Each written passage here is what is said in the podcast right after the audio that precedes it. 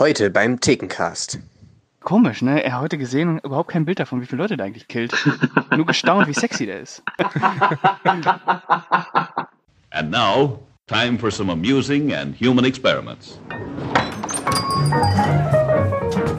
When you see motion pictures, A few drinks or a short beer makes us See the difference between right and wrong. As a result, The more alcohol you take, you get a true picture of what really happens. A picture that you could never see in any other way. Now let's take three drinks. Hallo und willkommen zur dritten Ausgabe von Drei Männer und ein Film, der Movieback Theken Podcast. Ich bin der Stu und ich habe eine trockene Kehle, deswegen äh, vor der Begrüßung der anderen erstmal schön das Bierchen auf. So, Pascal äh, Kühne sagt mal Hallo und jetzt trinke ich was. Hallo. Hallo zusammen. So, ich klopp auch mal auf hier. Meins ist Moment. auch offen. Ja, Prost auf euch. Prosit. Auf euch. Ah, also ich finde, wir haben in den ersten 30 Sekunden schon High-Quality Entertainment geliefert. ja, ihr Lieben, wir reden heute über Cobra, im Deutschen besser bekannt als die City Cobra, von und mit Sylvester Stallone, dem einzig wahren. Das heißt, wir machen weiter mit unserer Action-Helden-Reihe. Auch dieser Film ist wie die beiden davor, die wir gehabt haben in diesem Cast, ein Kind der 80er aus dem Jahre 86 und gilt in manchen Kreisen schon als Kultfilm. Würdet ihr dazu stimmen? Volle Kanne. Geht. Wobei äh, äh, Deadly Revenge natürlich aus dem Jahre 1991 ist, aber ist okay. Ja, gut, danke. Übrigens, äh, wir suchen ganz dringend einen Ersatz für Pascal, denn das hier wird sein letzter Thekengast sein. Wie war das? Klugscheißer mag niemand. Genau. Reden wir über Cobra, wie gesagt, von mit Sylvester Stallone. Jedenfalls Ich- Drehbuch von ihm. Ne? Also ich habe gelesen, dass äh, der Kameramann, der Chefkameramann des Films, Rick Wade, ein Gerücht bestätigt hat in einem Interview. Das Gerücht besagt, dass der George Pencosmatos, der ja auch schon Rambo 2 inszeniert hat, im Grunde gar nicht Regie geführt hat, sondern mehr produziert. Mhm. Und dass Stallone der eigentliche Regisseur war. Und das erklärt so viel auf einmal. Das So viel stimmt. Gutes vor allem. So viel Gutes. Ja, ich, ich glaube, wir sind diesmal äh, unterschiedlicher Meinung hier im Cast. Das finde ich ganz interessant. In Amerika wird alle elf Sekunden ein Einbruch begangen und alle 56 Sekunden ein bewaffneter Raubüberfall. Alle 25 Sekunden wird ein Gewaltverbrechen verübt. Alle 24 Minuten geschieht ein Mord. Und Tag für Tag kommt es zu 250 Vergewaltigungen.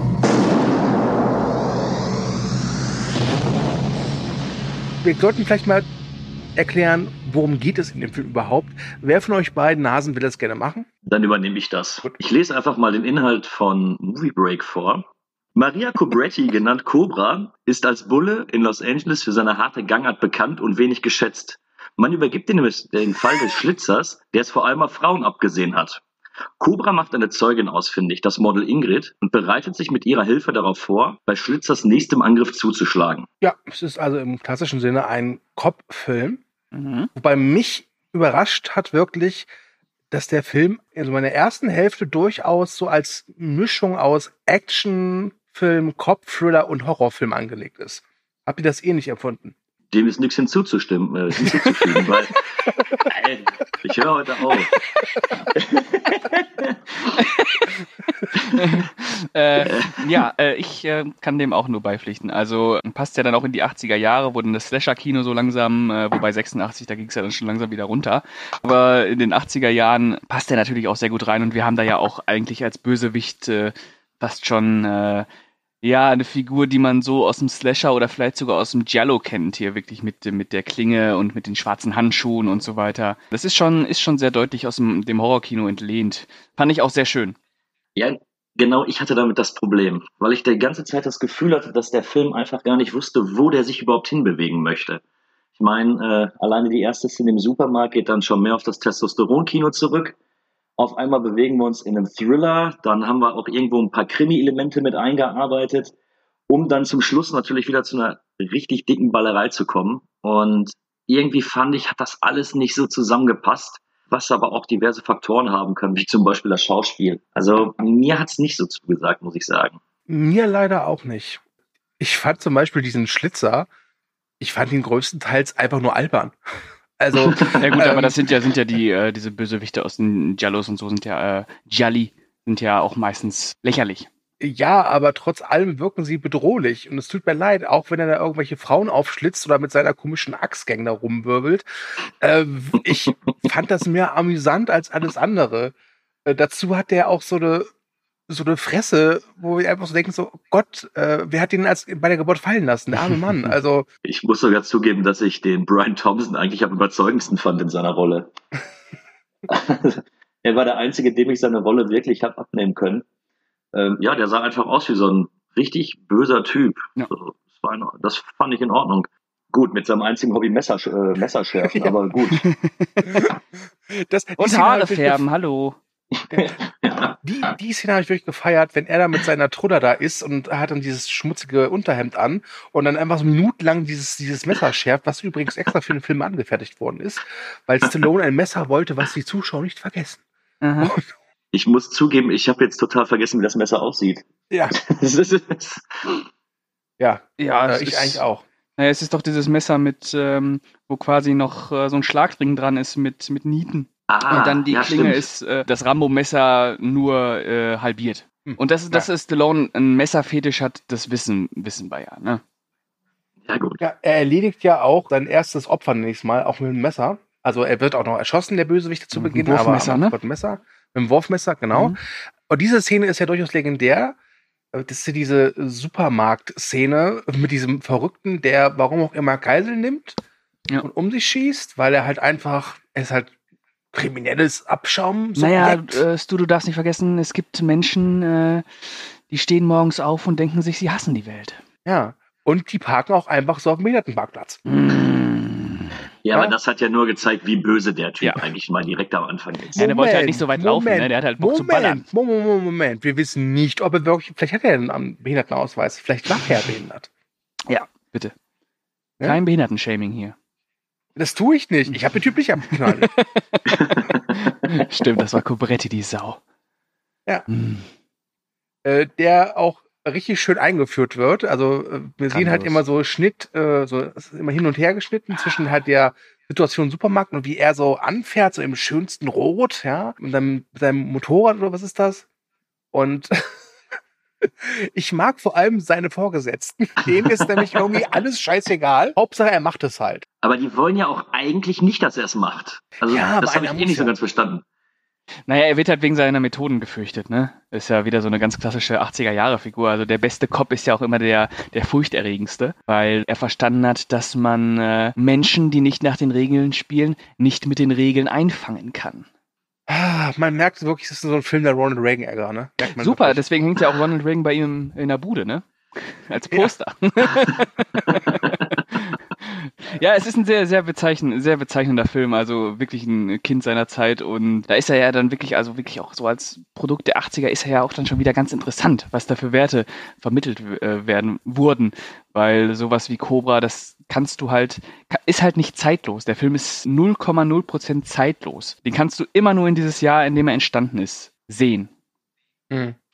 Ja, das stimmt. Und das, obwohl Brigitte Nielsen mitspielt. Die ist auch nicht zeitlos, wenn man äh, sich mal anguckt, äh, wie sie damals aussah und wie sie heute aussieht.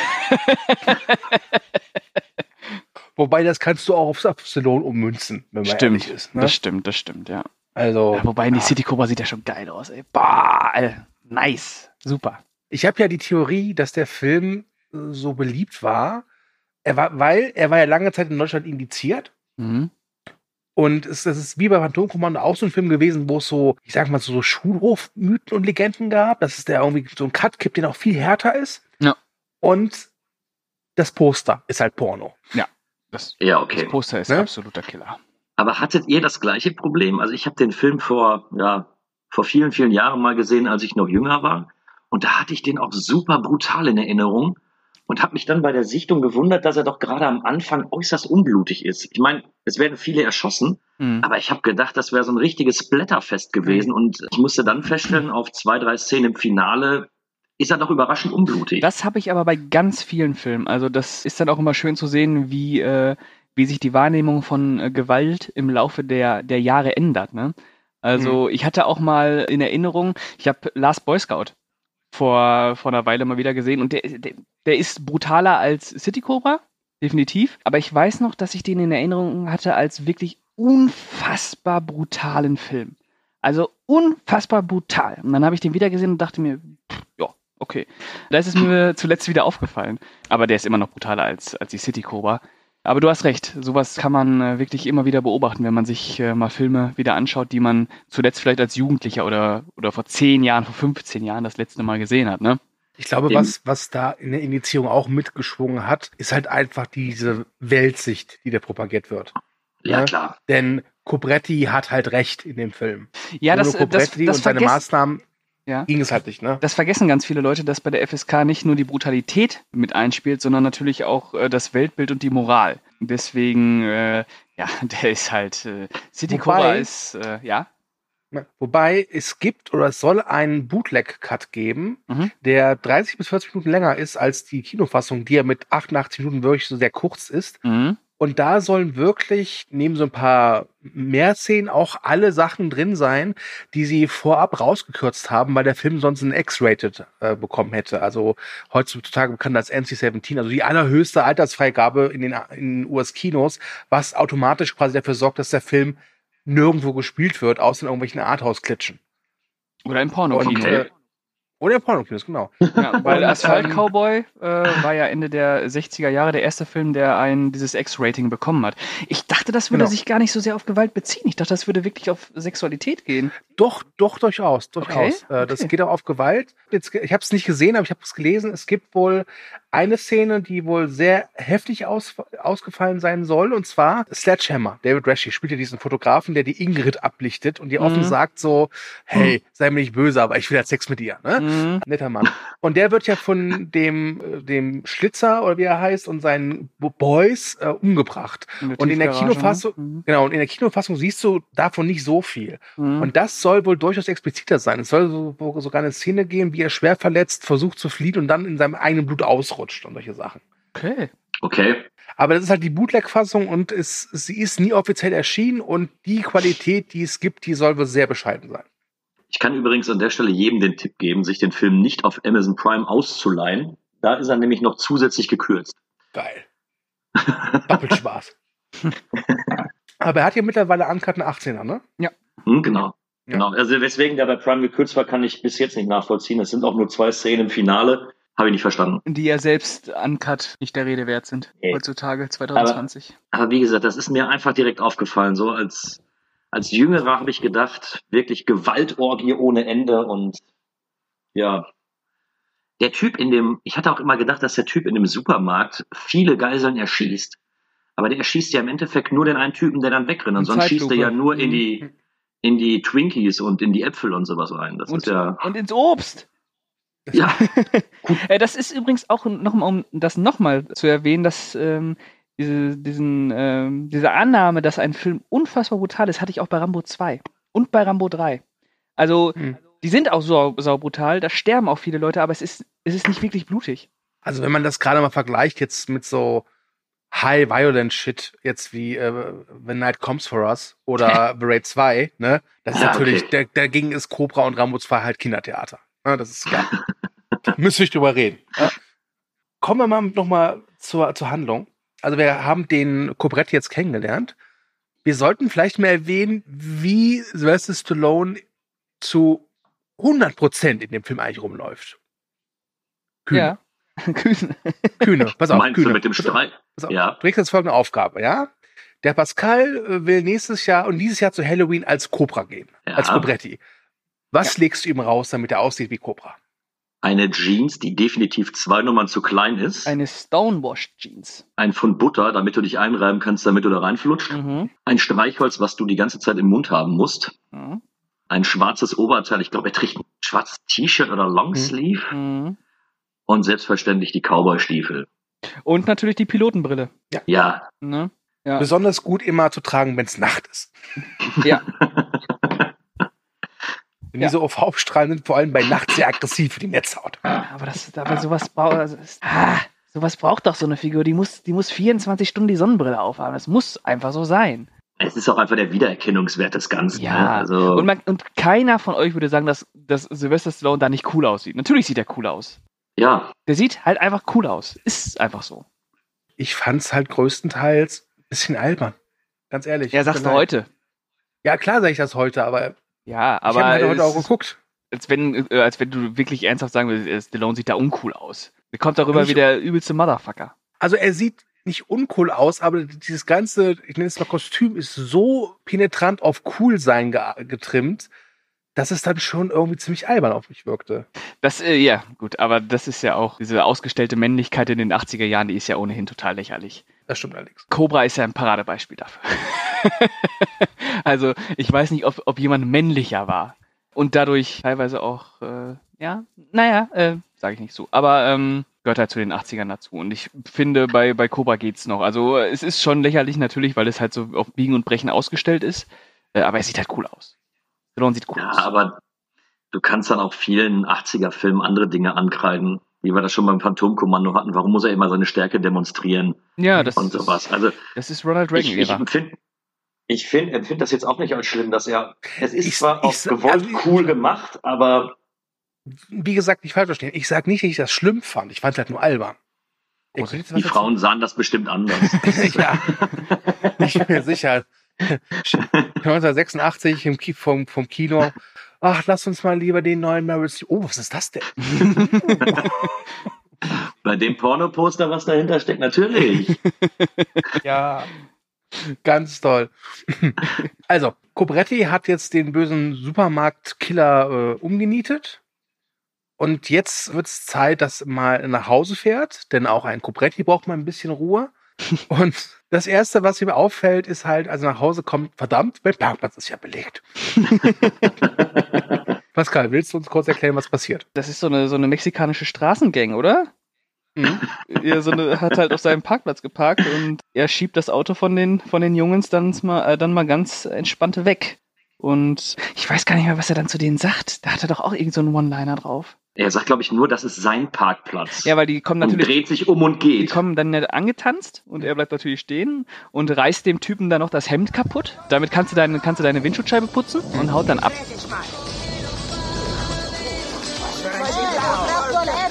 Ja, tritt ihm ordentlich in den Arsch.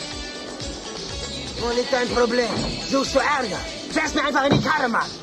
Ja, Mando, lass dir nichts von ihm gefallen. Du hast den Wagen von unseren Frontradler Du stehst mir im Weg. Du machst viel Wind, Mann. Stimmt. Und damit putzt dein Auto. Ey! Chinga tu madre, pinche Joto. Du nimmst das Maul ziemlich voll, Mann. Kein Verkauf Auto Gib lieber die rein. Okay, verpissen wir uns. Übrigens, wenn dem Typen das, das Unterhemd wegreißt, sieht man ganz kurz, dass die Verkabelung im Mikrofon. Ja, das Heute habe ich, hab ich auch gesehen und da dachte ich mir, ist, ist das ein Spitzel? Das könnte sein, ja. Ja. Ist das ein Spitzel vom, vom Nachtschlitzer? Ich meine, wir werden ja noch später herausfinden, dass der Nachtschlitzer ja durchaus einen Spitzel in der Polizei hat. Vielleicht ist das sogar noch ein äh, Überbleibsel von dieser extra langen Version. Nee, ich glaube, es war einfach nur ein Fehler. Ja, glaube ich eigentlich auch. Aber deine Theorie gefällt mir. Naja, dann geht er nach Hause, äh, liest auch ein bisschen Zeitung. Die Zeitung landet dann auf dem Grill. Ja. Und, und dann macht er halt das, was jeder gute Mann tut, wenn er entspannen will. Setzt sich an den Tisch, schneidet mit einer Schere eine alte Pizza, mundgerechte Stücke und säubert seine Waffe. Mm. Ja, während im Fernsehen erstmal eine Werbung von Toys R Us läuft, denn es ist Weihnachten. Stimmt, das haben wir noch gar nicht angesprochen. Der Film spielt an Weihnachten, ja. Das kannst du aber getrost vergessen, weil die irgendwo lieblos ein paar Weihnachtskerzen dahingestellt haben und irgendwo so eine Girlande und dann war's das. Passt Also, ja auch zum Ton des Films. Ne? Das, ist so das, das Fest der Besinnlichkeit spielt keine Rolle mehr in dieser Welt. Vollkommen egal. Ich- Du interpretierst unglaublich viel in die Cobra rein. Das ist, ja, der ist super. Einfach. Ich glaube ja mehr, dass die, dass die äh, Canon Group, die den ja zusammen mit Warner Bros. finanziert hat, immer gesagt haben, wir haben hier noch ein bisschen De Deko vom letzten Weihnachtsfest. Hau das mal rein. Das wäre aber kunstfeindlich, so eine Ansicht. Ach Wenn es jetzt da ist, ja. ist es da. Ne? Wenn es im Film drin ist, ist es im Film drin. Und es passt ja zur Stimmung. Aber wo du gerade auch die Werbung von äh, Toys R Us angesprochen hast, äh, kam nur mir das so vor, oder ist der Film wandelnde Schleichwerbung?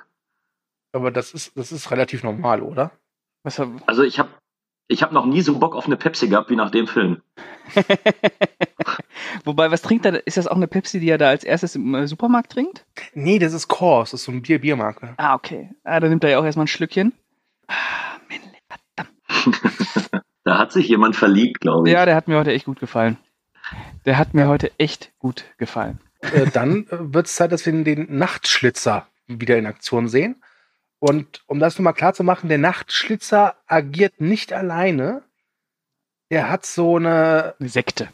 Sekte um sich rum. Mhm. Ich frage mich auch, wie hat er das geschafft? Ja, frag mal Also- Charles Manson. Ach, ja, aber Charles Manson soll ja noch charismatisch gewesen sein. Und ich weiß nicht, der Nachtschlitzer, ich stelle mir gerade vor, wie er die ganze Zeit nur mit seinem Messer schärft und die Leute dann denken so, boah, der Typ ist cool. Ich glaube, ich glaube, es, äh, ich glaube so äh, New York. Ich vermute, der hat seinen, der hat seinen Axttanz aufgeführt, den er auch, glaube ich, drei oder viermal in diesem Film zelebriert. Wenn die einfach nur die Äxte gegeneinander schlagen und da, ja, Ich glaube, da glaube, man dabei Ich sein. glaube, im New York der 80er Jahre, wenn du da irgendwelchen Leuten erzählt hast, hier, pass auf, wir töten jetzt mal alle und bilden eine neue Weltordnung. Ich glaube, da hätte es einige gegeben, die da mitgemacht hätten, ohne zu fragen. Selbst heute noch. Und er hat natürlich auch eine Frau gehabt, ne? Das stimmt. Er hat eine Freundin, Gefährt, ich weiß gar nicht. Und eine Partnerin. eine Partnerin. Und die arbeitet als Polizistin. Ja. Wir sehen halt, wie diese Axtgang dann halt ein paar Opfer da auf der Straße findet und das, das Topmodel, Ingrid Knutzen, ähm, wird halt Zeuge und kann fliehen. Mhm. Und die äh, Polizistin, die halt eben zur Axtgang gehört, kann halt dann am, am Rechner der Polizei halt herausfinden, wem dieses Auto gehört. Und das ist eine der besten Szenen. Also diese Ingrid liegt dann irgendwann im Krankenhaus. So. Und Cobra und sein Partner, auf den Partner müssen wir gleich nochmal ein- eingehen, sagen dann, okay, pass auf, bleib du hier und ich gehe mal kurz weg und schneid mir eine Pizza. Und dann kommt mir so ein, so ein Anruf und sagt so, ja, du sollst hier weggehen. Und dann geht der Partner weg. Das liegt natürlich auf und Cobra konfrontiert seine Vorgesetzten halt damit, dass es einen Schläfer geben muss. Ja, weil ansonsten wäre es ja gar nicht möglich gewesen, dass sie wissen, dass diese Frau in diesem Krankenhaus ist. Und die Vorgesetzten reagieren so, wie jeder gute Polizist reagiert. Sie sagen, ist uns egal.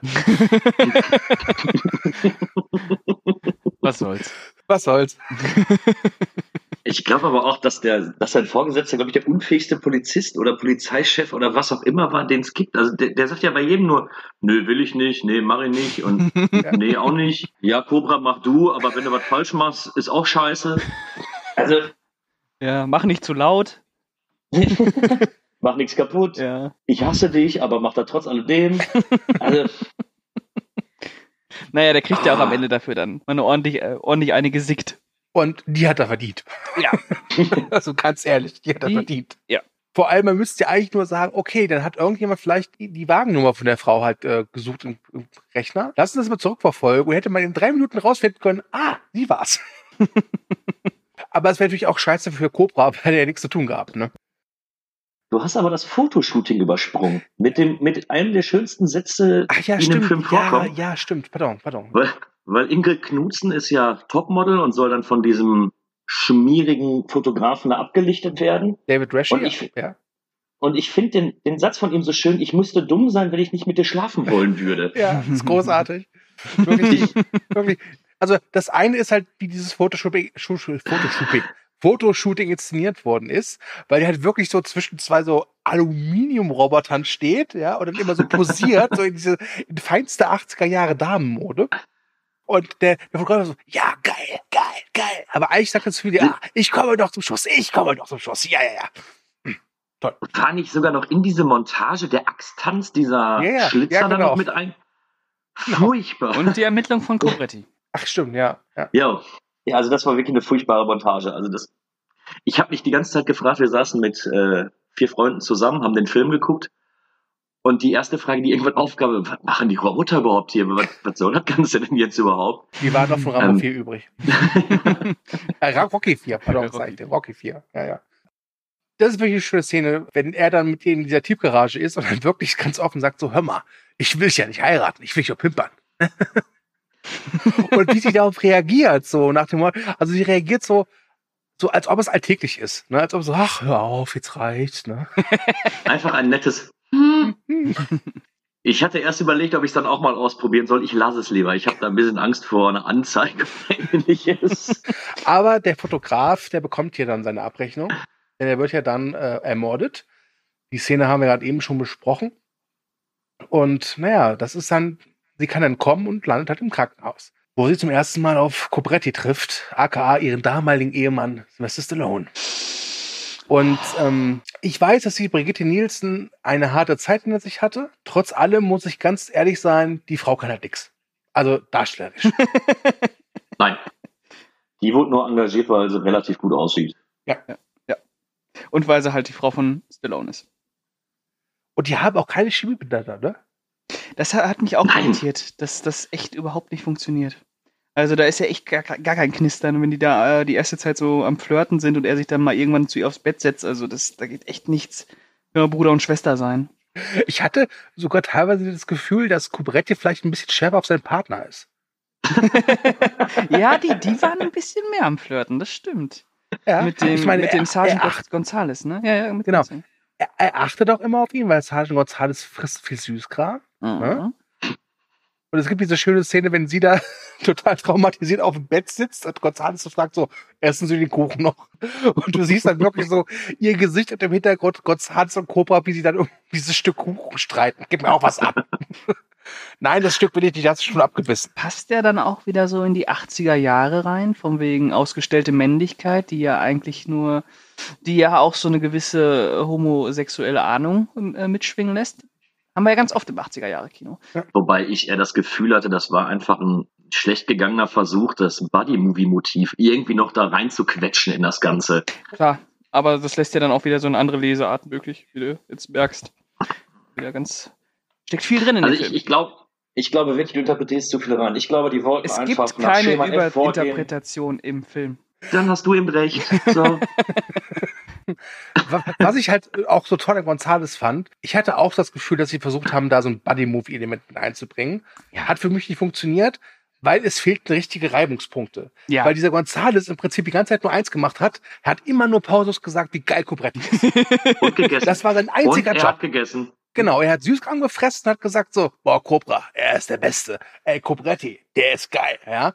Also ey, Cobra, der dürfte jetzt in meine Eulen vögeln. Das ist unentwegt. ja? Und, und, und, Erinnerte mich so ein bisschen an die Beziehung, die ich mit Pascal pflege. ja, mich auch. Stimmt. Mhm. Mhm. Ja. Wir lassen jetzt hier offen, wer wer ist, würde ich sagen.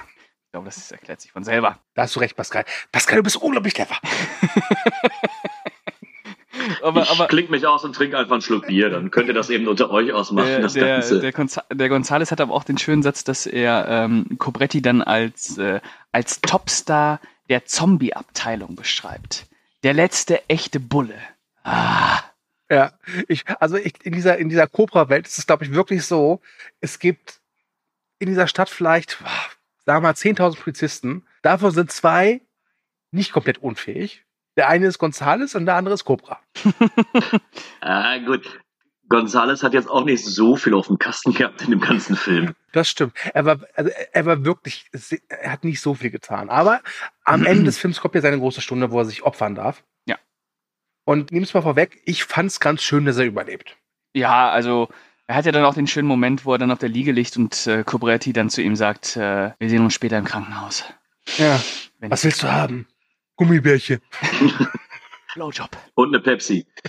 Naja, Cobra auf jeden Fall findet halt ra raus, okay, man kann jemandem trauen. Dieser Nachtschlitzer ist ein gewieftes Aas und nachdem es halt einen Angriff im Krankenhaus gab, den Ingrid mit Mühe und Not überlebt, nimmt er sich die Holde und fährt mit ihr raus aufs Land. Und da hatte ich das Gefühl, dass der Film so einen tonalen Bruch hat. Weil da war das Horrorelement dann plötzlich futsch. Und auch dieses Düstere. Ja, äh, diese Krankenhaussequenz, die erinnert äh, ja dann nochmal so ein bisschen an Halloween 2. Und dann kommt äh, wirklich ein Bruch, was, was mir jetzt, was mich jetzt auch wieder ein bisschen rattern lässt, weil du mir ja von dieser Bootleg-Fassung erzählt hast. Mhm. Äh, das wirkt ja, wirkt dann sehr episodisch, der Film. Ne? Du kannst Mhm. den ja wirklich so in einzelne Episoden einteilen. Wirkt jetzt, wirkt nicht wie aus einem Guss, aber fand ich dann auch wieder irgendwie interessant, dass er dann wirklich versucht, so verschiedene Stilrichtungen einzuschlagen, weil dann hast du ja wirklich wie kann man das beschreiben? Es ist so ein bisschen Road-Movie-mäßig. Es, er versucht dann wirklich kläglich, also wirklich kläglich, das ist wahrscheinlich der Tiefpunkt des Films, dann so ein bisschen Romantik reinzubringen. Also das tat wirklich weh. Das hat wirklich weh. Also, ah, nein. Äh, ich, wie, wie, du schon gesagt hast, ich fand, zu seinem Partner hatte er eine deutlich romantischere, glaubwürdige Beziehung als zu äh, Brigitte Nielsen. Ja, aber du hast recht, also, also äh, be beziehungsweise ihr beide habt recht, der Film ist tonal nicht aus einem Guss. Aber was du als interessant oder spannend betitelst, muss ich sagen, fand ich eher langweilig.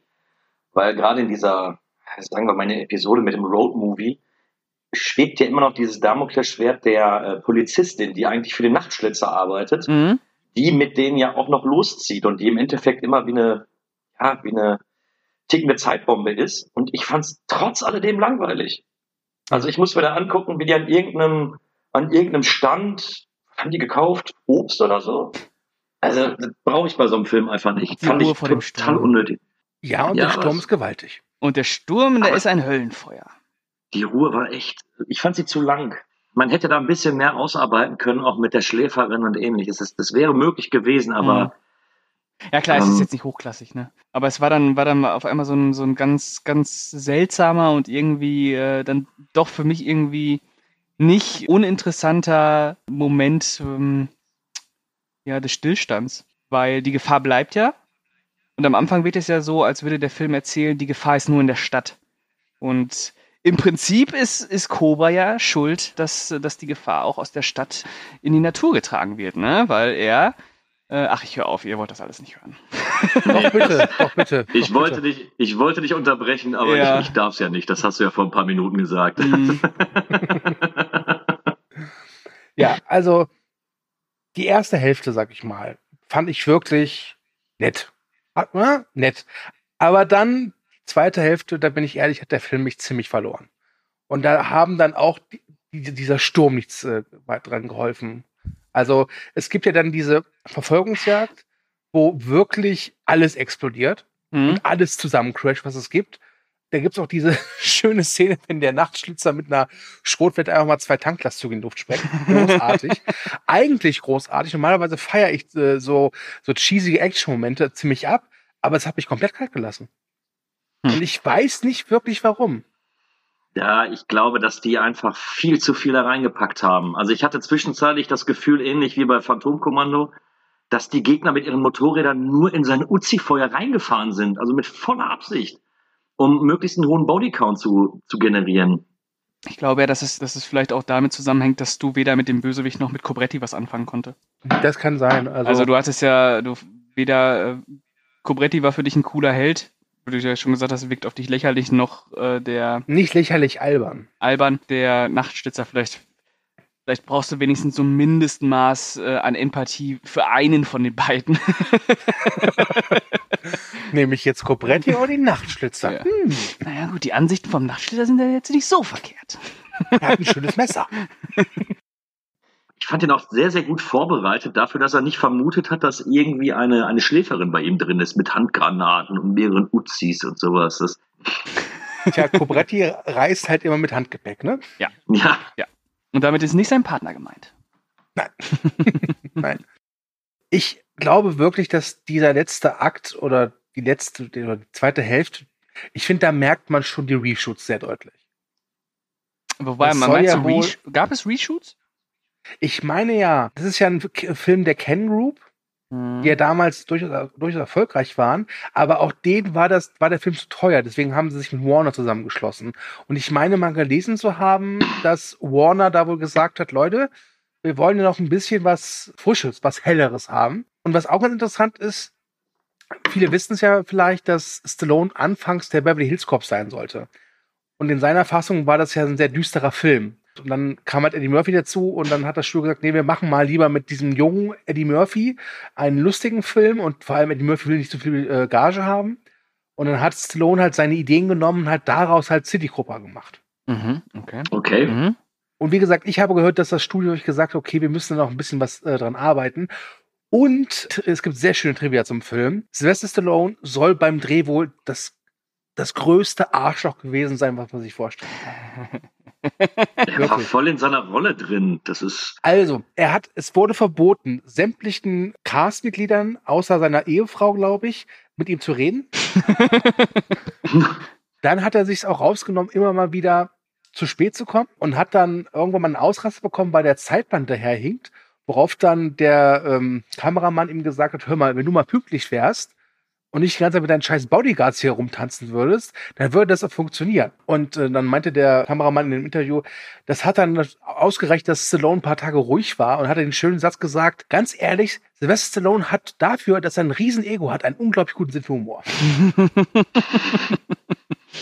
Mhm. Ja? Dazu ist es auch so, dass Brigitte Nielsen wirklich ein Kopf größer ist als äh, Sylvester Stallone, der eher klein geraten ist. Hattet ihr das Gefühl, dass es im Film rauskommt? Nö. Nee, habe ich gar nicht so drauf geachtet, um ehrlich zu sein. Da soll er nämlich drauf geachtet haben. dass, man, dass man nicht so sehr sieht, dass sie wesentlich größer ist als er. Ja, okay. Ja, passt. Groß, größere Frau, größer als der Mann. Hm, ja. Ja. Ne? Minderwertigkeitskomplexe? Das fand ich halt ganz ulkig. Also die Dreharbeiten müssen wirklich furchtbar gewesen sein. Also außer für Stallone. Der hat sich damit eine goldene Nase verdient und Mhm. hatte auch, glaube ich, so gut wie jede Entscheidung, also kreative Entscheidungen durfte er dann fällen. Und was auch noch interessant ist, also die Figur des Cobretti die, ähm, hat er ja erschaffen.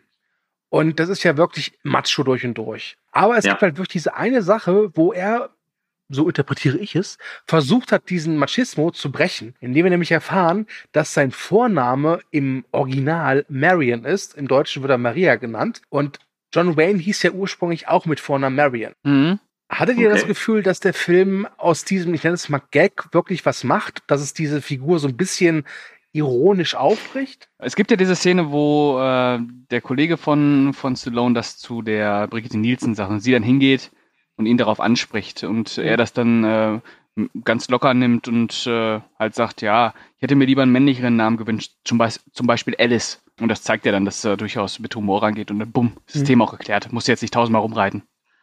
Ja, aber generell fehlt bei dem Film ja auch eine gewisse Selbstironie, ob jetzt in Bezug auf den Namen oder generell auf alles, was da passiert. Also er nimmt sich in allen Belangen viel, viel zu ernst, finde ich. Hm.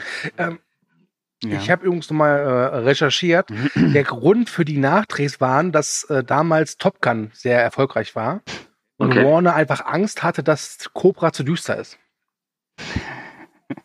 Wobei ich hätte es interessant gefunden, wenn das ganze Finale eben auch, oder gut, in der Fabrik später, wenn die Verfolgungsjagd zu Ende ist, wird es ja auch wieder düsterer, aber wenn es wirklich durch und durch düster, böse, hoffnungslos gewesen wäre, Hm. ich glaube, dann hätte es nochmal, dann wäre der Film noch eine Spur besser weggekommen. Du meinst äh, in dem Stahlwerk noch düsterer? Nein, also generell einfach diese, ja, diese klischee-überladene Love Story raus, Mhm. die Verfolgungsjagd vielleicht im, auch in der Stadt machen, einfach diesen ganzen Tona äh, diesen ganzen düsteren Tonfall von der ersten halben Stunde auf das Finale mit äh, münzen. Mhm. Ja. Naja, gut, man hätte ihn natürlich noch düsterer machen können, das stimmt schon. Aber ich fand den bis auf diese, diese Road-Movie, also wo sie da am, weiß ich nicht, in das Hotel dann fahren, das, da war er dann nicht mehr so düster, spielt ja auch mal am Tag, überraschenderweise, fand ich den schon relativ düster. Ich bin da voll bei du. Die erste halbe Stunde fand ich auch düster Und die letzte gut, aber ne? Wenn es dann so Ja, langsam gut, auf das... Ja, die letzte, ich meine, es endet doch einfach da, dass sie in diesem, was ist das, ein Stahlwerk Das ist ein so? Stahlwerk, ja. genau, ein Stahlwerk. Also, da hätte Cameron die Idee für Terminator 2. Mhm. Verstehe. Ist ja, äh, als wenn sie da so in, äh, in die Hölle absteigen, hinabsteigen, mit den ganzen Feuer, äh, ähm, dieses, dieses Feuer da überall und überall Stahl und alles. Ah. das Finale auch in, der, in dieser Stadthalle, das hat mir auch sehr gut gefallen, muss ich zugeben. Also da hat er mich dann wieder gehabt, äh, wo ich noch bei der Verfolgungsjagd sagte, nee, das war mir alles zu viel, weil die, ja, die Gegner sind einfach in so eine Kugeln reingefahren. Das war, das war mir zu viel. Da fand ich es im Stahlwerk wieder ein bisschen atmosphärischer und cooler. Ja. Mhm. Vor allem der Bösewicht findet ja ein wirklich sehr rabiates Ende. Ja. Ja, Und was Ja, im er Feuer ja stirbt, wird wiedergeboren. Ja, er wird ja zuerst in so einem Haken aufgespießt und dann wird er nochmal schön abgeflemmt. Ja, So das mag Cobretti auf seine. Killer. Gut durch. Mit Röstaromen. Cobretti-Style. Cobretti-Style, ja. Äh, das fehlte übrigens auf Wie er Amazon. da reingeschickt Da wird, oder kommt was? der Haken, da hält er den hoch Mhm. und es fehlt eigentlich gänzlich, wie dann auch Cobra den Haken nimmt, ihn dann zu dieser, zu dieser Feuerwand reinfährt und ihn da reinschubst und dann, dass der Typ eben verbrennt. Mhm. Also hier keine Empfehlung für Amazon. Ich hatte ihn glücklicherweise schon mal ungeschnitten gesehen, da, Ah. da ging es dann. Ja. Gott sei Dank. Ich wollte schon Spetten auch für die starten. Für die Der letzten. Christian will seine 3 Euro zurückhaben. Ja, ja, ja. 3,99 Euro. 3,99 Euro, okay. Das machst du doch nicht, Bull. Du wirst nicht schießen. Mord verstößt gegen das Gesetz. Du musst mich festnehmen, nicht? Falls du das kannst. Selbst ich habe meine Rechte. Ist es nicht so? Verhafte mich. Für die Richter bin ich ein Irrer. Das ist doch klar, oder? Das Gericht ist fair. Ist es nicht so? Bulle.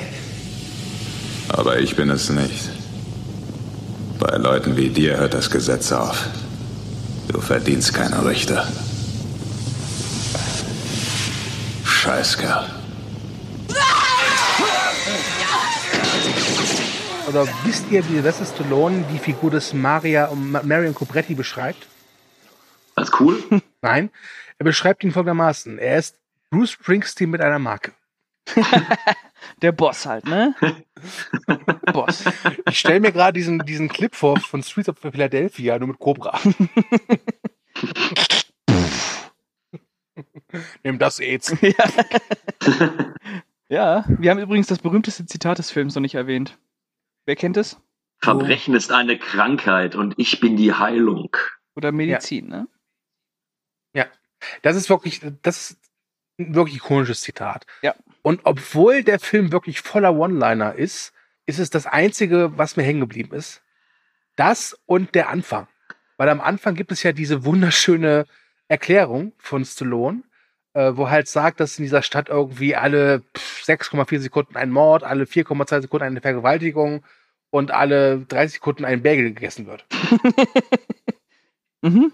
Aber ansonsten fand ich den, waren da keine One-Liner drin, die ich mir behalten ha- hätte. Ja, aber gut, auch dieser One-Liner, der kommt ja aus der Supermarktszene. Hm. Und obwohl ich den jetzt so viele Jahre nicht gesehen habe, ich konnte mich an vieles nicht mehr erinnern, aber was mir immer im Gedächtnis geblieben ist, ist die erste Szene. Okay. So, da, das verbinde ich, diese, diese Supermarktsequenz, die verbinde ich mit der City Cobra.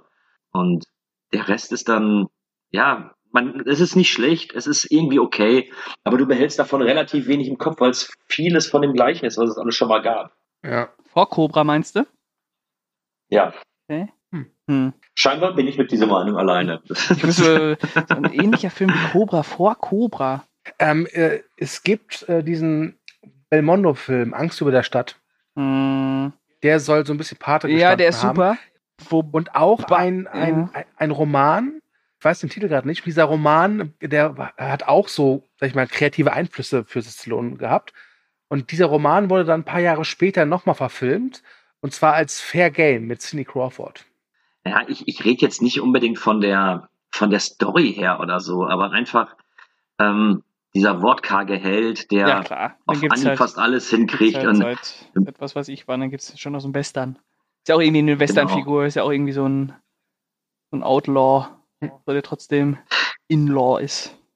Ich, ich musste auch zwangsläufig wieder an Mad Max denken, an den Vollstrecker, als ich den Film gesehen habe. Ich, ich weiß nicht warum, Aber ist ja auch irgendwo eine das war so meine ne? ja, das hatte ich als erstes irgendwie damit verbunden mit dem Ganzen. Mhm.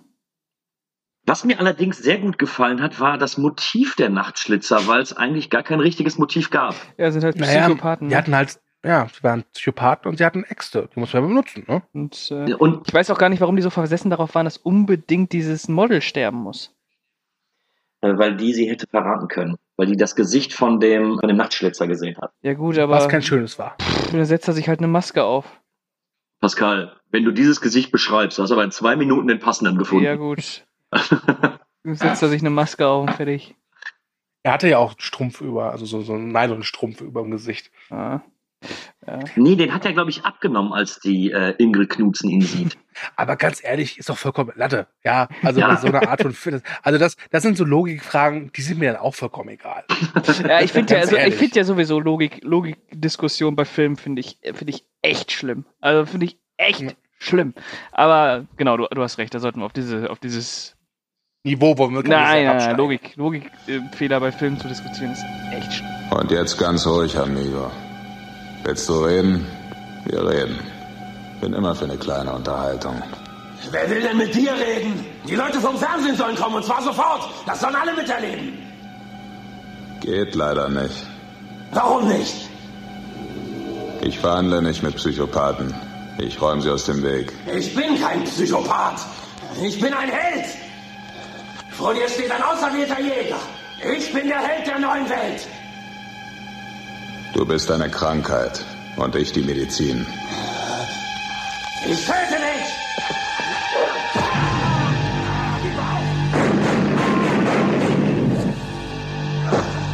Ich würde sagen, wir sind durch, oder? Oder habt ihr noch was? Es ist eine Serienplanung. Ja gut, dass Stallone jetzt irgendwie seit fünf Jahren oder vielleicht schon zehn Jahren alle Figuren, die er mal irgendwann gespielt hat, wieder hervorholt, das ist nichts Neues. Also, ach, geh mir weg. Aber Ach, dass es mal eine furchtbar. Serie ist, ja? Ganz ehrlich, nee, was soll denn das? Und Ro Robert Rodriguez aber- soll die inszenieren. Ja, der, der, der kocht auch mit John Favreau bei Netflix irgendwie Tortillas. Soll er das machen? also, es ist, nee. Also, Also- ich, ich, folgendes. Ich mag Sylvester Stallone. Der hat wirklich viel geleistet. Ich find's nicht richtig, was mit Teilen seiner Figuren passiert. Also, gerade die Entwicklung von Rambo ist halt zum einen ja schon ikonisch, zum anderen aber fast schon eine Selbstkarikatur der Figur, wenn man guckt, wie es angefangen hat. Aber in den letzten Jahren, dass er wirklich Rambo und Rocky und jetzt will er noch Cobra und Tango und Cash und die Demolition Man. Och nee, wirklich. Habe ich nicht auch mal was von Cliffhanger 2 gehört oder täusche ich mich da jetzt Ja, komplett? Tango- Ja, garantiert auch Cliffhanger Tango 2. und Cash 2. Aber ich habe hier noch Ja. ein schönes Zitat, was Stallone mal im Zuge von der City Cobra Serie gesagt hat. Und zwar hat er gesagt, Mhm. die City Cobra ist Rock'n'Roll und Drama. Das hätte ein anderes Franchise sein sollen, weil dieser Charakter so cool ist und ich habe es versaut. Mein persönliches Leben ist mir in die Quere gekommen, aber wir versuchen es als Streaming-TV-Serie zurückzubringen. Aber da stellt sich ja doch direkt folgende Frage. Glaubt ihr, das würde heute funktionieren? Also Ähm. äh, er sagt auch dazu, dass äh, Marion Cobretti in der Serie nicht auftauchen wird. Äh, es geht allein um dieses, äh, um dieses Zombie-Team, wo er äh, Teammate war. Also wo er, wo er Ja. äh, Mitglied war. Ja, gut, dann ist die Serie unnötig wie Fußpilz. Ja. Das ist ja. Bevor wir zum Fazit kommen, äh, noch eine Schätzfrage für euch. Was glaubt ihr, wie hoch ist der Bodycount des Films? 30. 30, okay. Was sagt der Kühne? Ich sag 45. Ah, es sind 52. Oh. Okay. Und jetzt noch eine Schätzfrage. Von diesen 52, wie viele wurden von Cobra ermordet? 15. 40. Damit ist der Kühne ganz dicht dran, sind 41. Hm. Kann, kann man, guck mal, komisch, ne? Er hat heute gesehen und überhaupt kein Bild davon, wie viele Leute der eigentlich killt. Nur gestaunt, wie sexy der ist. Wobei man mit diesen. Äh, ich habe gerade Bilder vor Augen, aber nicht die richtigen. Wollen wir noch ein Fazit jeder machen? Vom Klar. Film? Gerne. Gerne. Ich glaube, wir machen das aufsteigend vom schlechtesten Fazit, also von der Bewertung her zum besten. Deswegen fange ich mal an und sage, er hat seine Momente, aber spätestens nach der Hälfte hat er mich komplett verloren. Hat mir leider nicht so viel Spaß gemacht. Selbst den Deathly Revenge fand ich insgesamt ein bisschen stimmiger, weil der einfach auch so viel Lokalkolorit hat. Ich fand zum Beispiel auch, dass die, die Stadt einfach, das war halt so eine No-Name-Stadt. Ich glaube, so Los Angeles sollte es sein, ne? Mhm. Ja, ich glaube ja. Aber ja, also keine Katastrophe. Es, ich kann mir auch durchaus vorstellen, dass ich die in drei oder vier oder vielleicht sechs Jahren nochmal gucke und dann denke, ach ja, Mhm. okay, doch, ist, ist nett. Aber jetzt, heute, als ich ihn geguckt habe, war es wirklich nicht so pralle. Ne? Mhm. Und ich glaube, dann gebe ich ab zum Kühne. Ich finde ihn sehr durchschnittlich. Also mich stört, dass er zu viele Stereotypen wieder eingebaut hat, die vollkommen unnötig waren. Muss aber sagen, dass ich einige Szenen, insbesondere die äh, Supermarktsequenz oder auch eben das Finale im Stahlwerk, wirklich stimmig und gut fand. Und es wird bei mir auch wieder ein paar Jahre dauern, bis ich ihn wieder gucke. Aber ich kann nicht sagen, dass ich dabei keinen Spaß hatte. Wobei, wir haben ihn eben auch mit vier äh, Jungs noch geguckt. Da macht der Film natürlich noch deutlich mehr Spaß, als wenn ich mich allein davor setze. Also ich finde, er hat was, ist aber maximal Durchschnitt. Okay. Pascal? Ich fand ihn wieder sehr sehenswert. Äh, Ich habe ihn jetzt, glaube ich, das dritte Mal gesehen und In den letzten vier Wochen. in den letzten vier Wochen und äh, ich finde äh, Sylvester Stallone der absolut Hammer. Sowohl in der ausgestellten äh, Männlichkeit als auch in dem Kontext der 80er Jahre, was das eigentlich alles in Wahrheit bedeutet, äh, ist totales Kind seiner Zeit, kann man nicht äh, aus den 80ern herauslösen. Ich finde den sehr stimmungsvoll. Ich finde den äh, immer wieder überraschend düster und ja, ich äh, würde den Film immer noch äh, empfehlen. Ich mag den. Ja, dann äh, würde ich sagen, war es das für Folge 3. Und das Schöne ist, mein Bier ist auch leer. Perfekt. Deswegen wolltest du so schnell zum Ende kommen. Ach so. Wir können auch gerne weiterreden, wenn noch was hast. Kein Problem. Mhm. Ich habe Zeit. Vielleicht, vielleicht solltest du an der Stelle noch erwähnen, dass die User auch gerne irgendwelche Filmvorschläge mal reinschicken Ja, dürfen, also- weil jetzt haben wir die großen Actionhelden durch. Nicht alle, Ähm, aber wir, wir wollen ja gerne beim nächsten Mal mal in was an anderen Genre-Gefilden wüten. Aber ich glaube, wir in der Zukunft kommt noch ein Lundgren, ein Van Damme, Norris. Aber da gibt's noch einiges, was wir. Wo mir gerade auch einfällt, dass ich Steven Seagal als Actionheld bezeichne, klingt auch falsch. Das, ich, das ziehe ich zurück. Okay, dann mache ich mal den Deckel drupp und sage Danke fürs Zuhören. Wenn ihr diesen Podcast bei Apple Podcasts, dieser Spotify, Podigy oder halt eben direkt bei Moviebreak hört, würden wir uns über eine positive Wertung, ein Like, ein ein Share, also ein, oder ein Kommentar freuen. Warum? Weil wir es verdient haben. Ich sage Tschüss und übergebe dann an Pascal und zum Schluss darf der Kühne noch Tschüss sagen. Ja, ich bedanke mich auch fürs Zuhören. Will hier nochmal, ich weiß gar nicht, ob das du gerade gesagt hast, aber ich sag's auch nochmal, äh, Instagram, Twi Twitter und äh, Facebook äh, liken, kommentieren. Da gibt's auch immer neuen Content. Immer, äh, immer am Puls der Zeit. Und äh, ja, bis zum nächsten Mal. Und das letzte Wort überlasse ich dem Kühne. Und für alle, die diese folgenden Plattformen, die die, äh, die, die beiden genannt haben, nicht haben, ihr könnt es auch auf YouTube noch hören. Mehr habe ich auch nicht zu sagen. Ich wünsche euch noch einen schönen Abend, Tag, Nacht, egal wann ihr das hört und bedanke mich fürs Zuhören. Tschüss. Well, for once, Pour yourself the most inviting glass of beer you've ever tasted. When the film is started, see what is happening.